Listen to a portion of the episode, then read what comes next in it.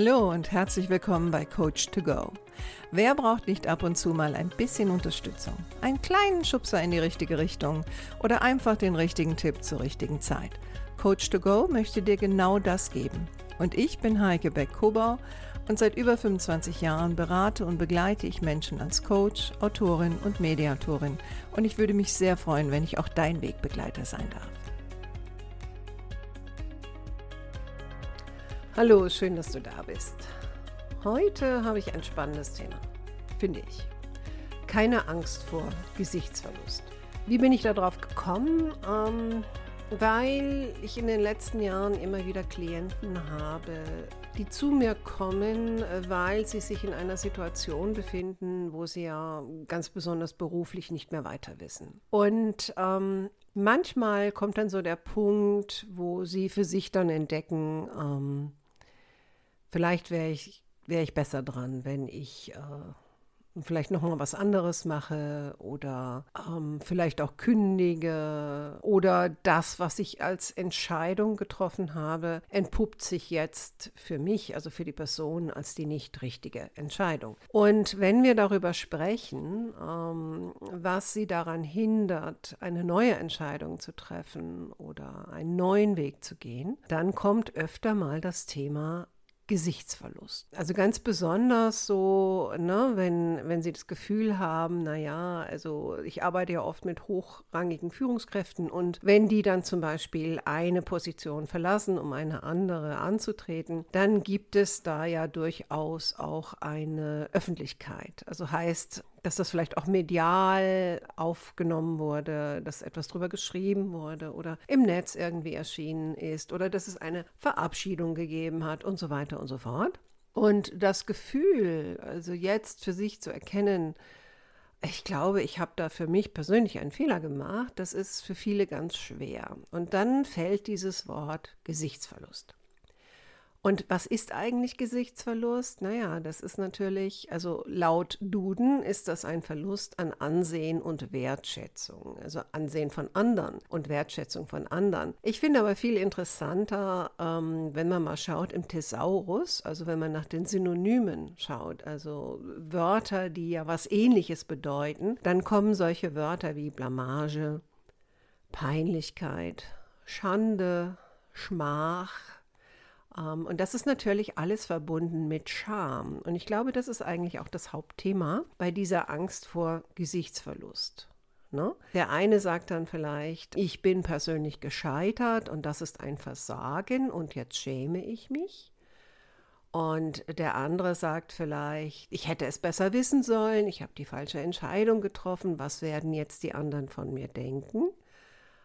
Was dranhängt, ist aber immer dieses Gefühl der Scham. Und Scham ist ja ein sehr ursprüngliches Gefühl, was alle Menschen auf der ganzen Welt gleich empfinden. Also in Form von, welche Auswirkungen hat Scham? Und Scham hat im Grunde genommen ähnliche Körper oder produziert ähnliche Körperreaktionen wie Angst.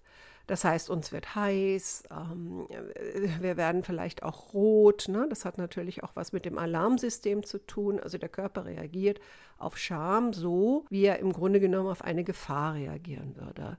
Und dementsprechend ist dann auch die Körperreaktion. Und das ist natürlich äußerst unangenehm. Und wenn dann danach dann noch dieses Gedankenkarussell dranhängt, ne, ich hätte es besser wissen müssen, ähm, vielleicht liegt es ja an mir, was habe ich denn alles falsch gemacht, warum habe ich das nicht gesehen, was werden andere denken, dann ist das letztendlich ein sehr unangenehmes Gefühl.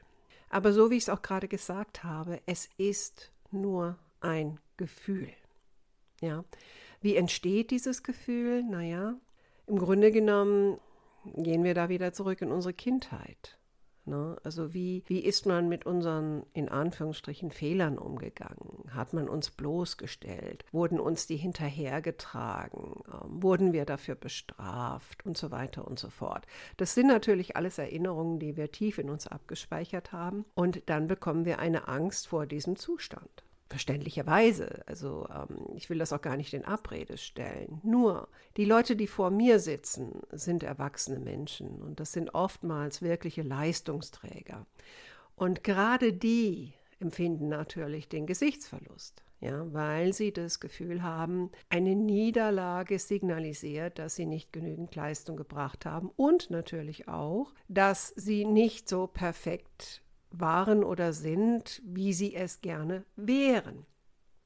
Gleichzeitig merke ich aber immer wieder, was total ausgeblendet wird, ist, dass oftmals diese Niederlage in Anführungsstrichen hängt an Dingen, die sie selber nicht steuern noch kontrollieren können. Also heißt, sie befinden sich in einem Umfeld, wo sie mit ihrem ganzen Leistungsvermögen und ihren Kompetenzen und ihren äh, Versuchen, die sie gestartet haben und ihren Strategien, die sie an den Tag legen, trotzdem keine Kontrolle darüber haben, dass vielleicht oder meistens sogar keine Unterstützung von außen kommt oder dass die Dinge einfach nicht so laufen, wie sie sich das vorgestellt haben. Und sehr oft, wenn wir gemeinsam analysieren, ähm, was ist denn hier eigentlich los, dann ist das natürlich zum Teil auch etwas, wo der ähm, mein Klient dann in dem Moment an der einen oder anderen Stelle sicherlich eine Stellschraube stellen kann und das auch größtenteils schon getan hat. Also das sind ja Menschen,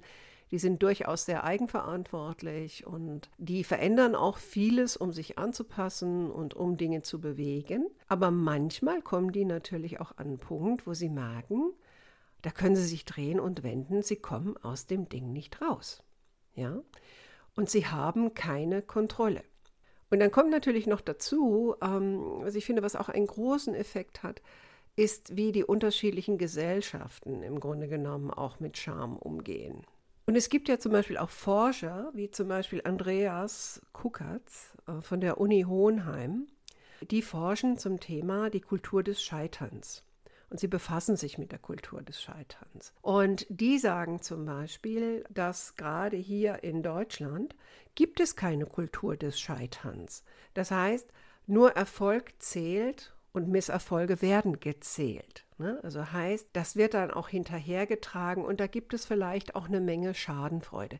Das ist natürlich nicht überall in Deutschland so, das ist auch klar. Aber es ist schon etwas, was bei uns auch so drin ist. Ne? Also wir sind extrem kritisch mit uns selbst und mit auch anderen. Und wir sind auch schnell dabei, andere zu kritisieren, auch ohne dass wir unbedingt wissen, was sind eigentlich die Umstände und wie ist es dazu gekommen. Das ist im Grunde genommen ganz egal. Und für mich ist zum Beispiel jetzt auch so ein schönes Beispiel, ähm, wir sind jetzt in den Corona-Zeiten und man kann über die Politiker denken, was man will. Jeder hat ja so seine Meinung dazu. Aber ich persönlich denke dann immer, ich bin sehr froh, dass ich keine dieser Entscheidungen treffen muss bezüglich Corona und Lockdown und Wirtschaftssituation ähm, und so weiter und so fort. Ich habe aber immer wieder das Gefühl, es ist im Grunde genommen egal, wie sie entscheiden.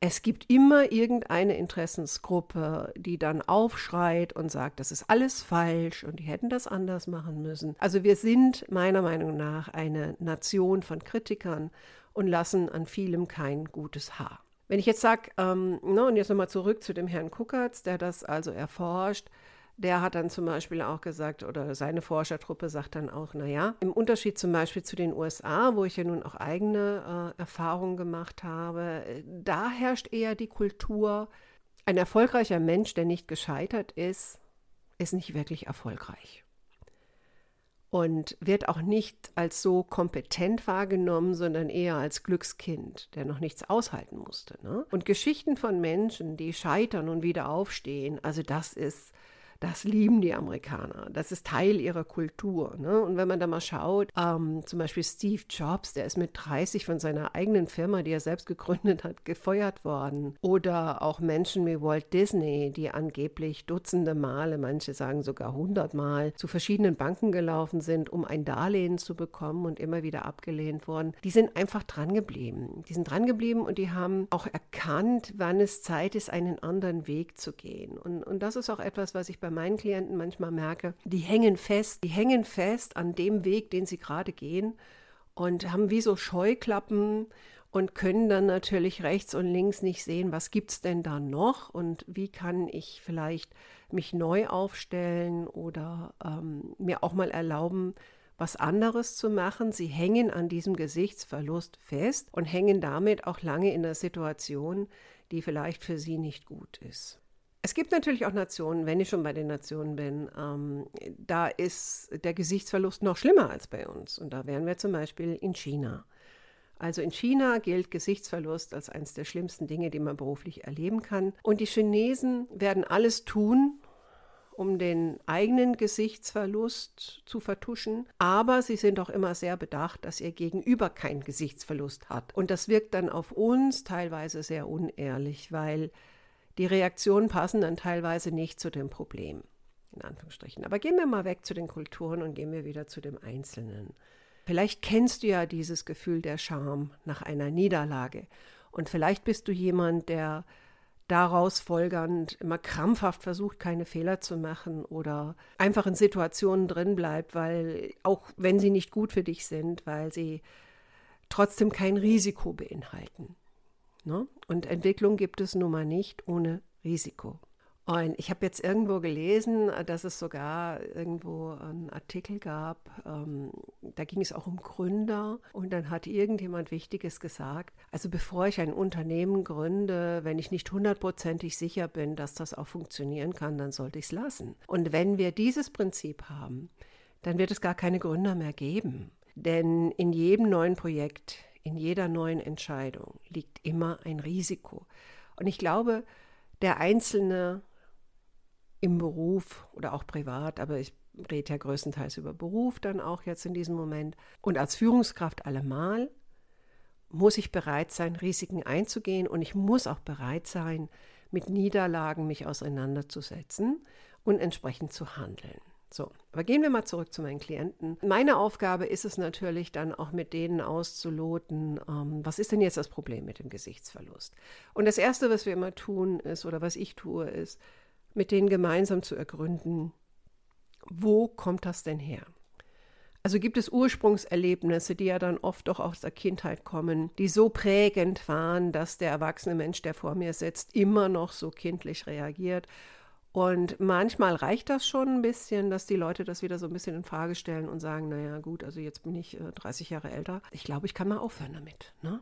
Und was man auch wissen muss, ist, die eigene Reaktion gibt eigentlich ein bisschen vor, wie das Umfeld auch damit umgeht. Ne? Wenn ich mich nicht schäme, sondern zu meiner Niederlage oder meiner Fehlentscheidung oder meiner Hilflosigkeit und meinem Kontrollverlust auch stehen kann und souverän dazu stehen kann. Also nicht mit Trotz, sondern souverän und auch nicht mit ähm, der Vorgehensweise, dass ich die Schuld immer woanders hinschiebe, aber auch nicht nur bei mir lasse. Also souverän heißt ja einfach, das zu analysieren, wo bin ich jetzt, woran hat es gelegen und das eine oder andere auch kommunizieren zu können und souverän dazu zu stehen. Ja, und bei meinen Klienten ist es oft, ja, die haben vielleicht zu sehr an das Gute in dem anderen gedacht. also waren vielleicht ein bisschen gutgläubig oder haben ihre eigene Vision so stark in den Vordergrund gestellt, dass sie die Realität nicht richtig eingeschätzt haben. Das sind sicherlich so Dinge, die auch da sind.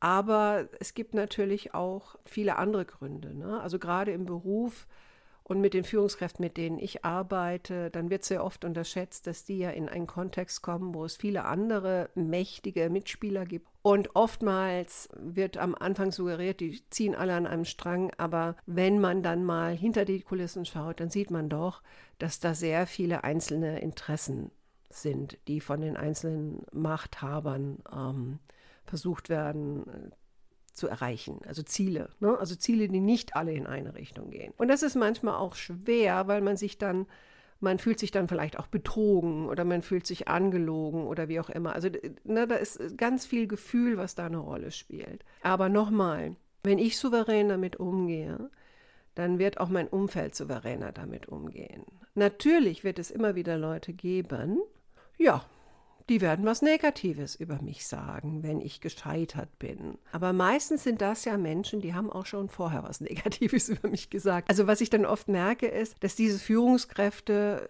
wollen dann irgendwie es Leuten beweisen, die ihnen vorher schon negativ gegenüber eingestellt waren. Und dann reden wir halt so ein bisschen drüber, ist es das wirklich wert?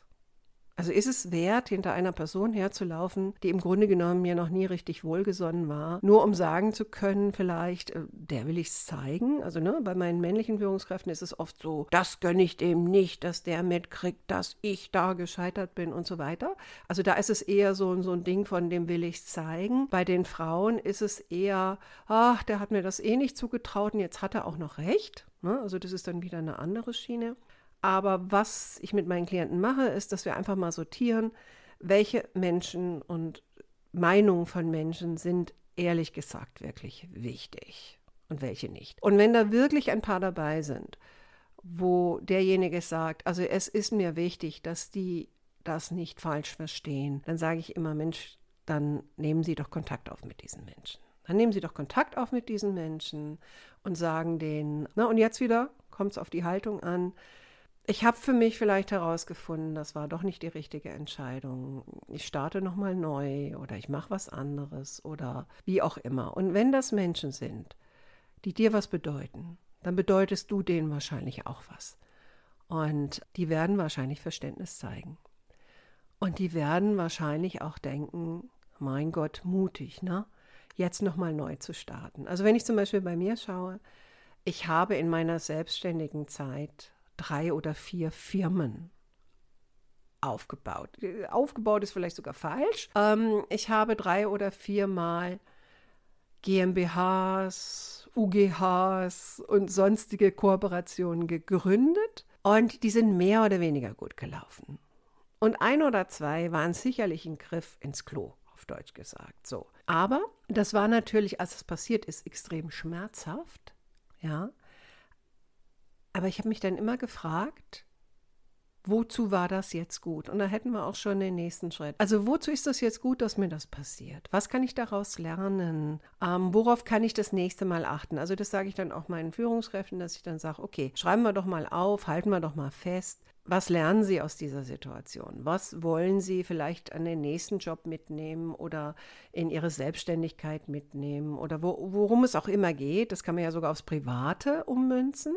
Ja, da ist nicht so sehr das Thema, was will ich vermeiden und, und was, was wäre ganz furchtbar, sondern eher das Thema, worauf ist es zu achten. Viele haben dann auch andere Fragestellungen, zum Beispiel in Bewerbungsgesprächen an den potenziellen Arbeitgeber. Natürlich kann man in diesem Stadium nicht alles herausfinden und natürlich ist es nicht nur von Seiten des Bewerbers, sondern auch von der Firma ist das ja eine Werbungsphase, deswegen heißt es ja auch Bewerbung.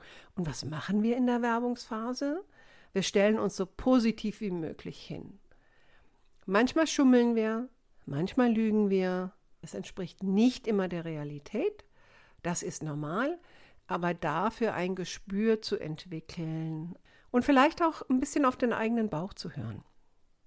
Ne? Ein bisschen auf den eigenen Bauch zu hören. Natürlich hängt an solchen Niederlagen, gerade im beruflichen Kontext auch, dass meine Klienten dann teilweise auch Angst haben, wenn sie dann auch schon ein bisschen älter sind.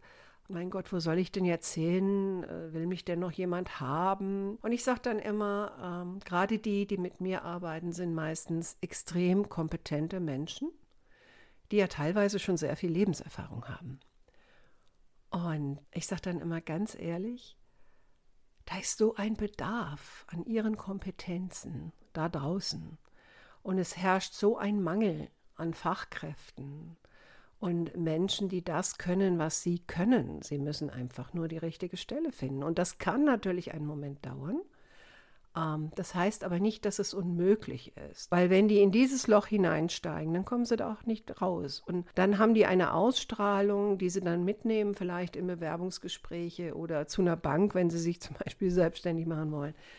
Und die Ausstrahlung führt dann dazu, dass der andere vom Bauch her so das Gefühl hat, oh nee, äh, der Person will ich das lieber nicht geben. Also na, es geht auch darum, sich fit zu machen für den nächsten Schritt, indem ich richtig mit einer also oder gut mit einer Niederlage umgehe. Und ganz ehrlich, es passiert so viel heutzutage, dass deine Niederlage, die du vielleicht jetzt hast, sowieso relativ schnell Schnee von gestern ist. Außer vielleicht bei Menschen, missmutigen Menschen, die dir dann andauernd das hinterher tragen wollen. Aber ganz ehrlich, da solltest du wirklich überlegen, ob du mal die Spreu vom Weizen trennst. und den ein oder anderen oder dich von dem ein oder anderen auch mal trennst. Weil solche Leute sind nicht gut für dich. Okay, 20 Minuten sind schon rum. Ich hoffe, ich konnte dir ein bisschen was mitgeben, so wie ich die Hoffnung ja jedes Mal habe, wenn ich einen Podcast mache. Ich finde, das ist ein richtig spannendes Thema, Gesichtsverlust und Scham. Ähm, wenn du möchtest, dass ich mehr dazu mache, dann schreib mir einfach, das mache ich gerne. Und für heute hoffe ich, dass du noch eine schöne Woche hast und freue mich, wenn du das nächste Mal wieder dabei bist. Ciao.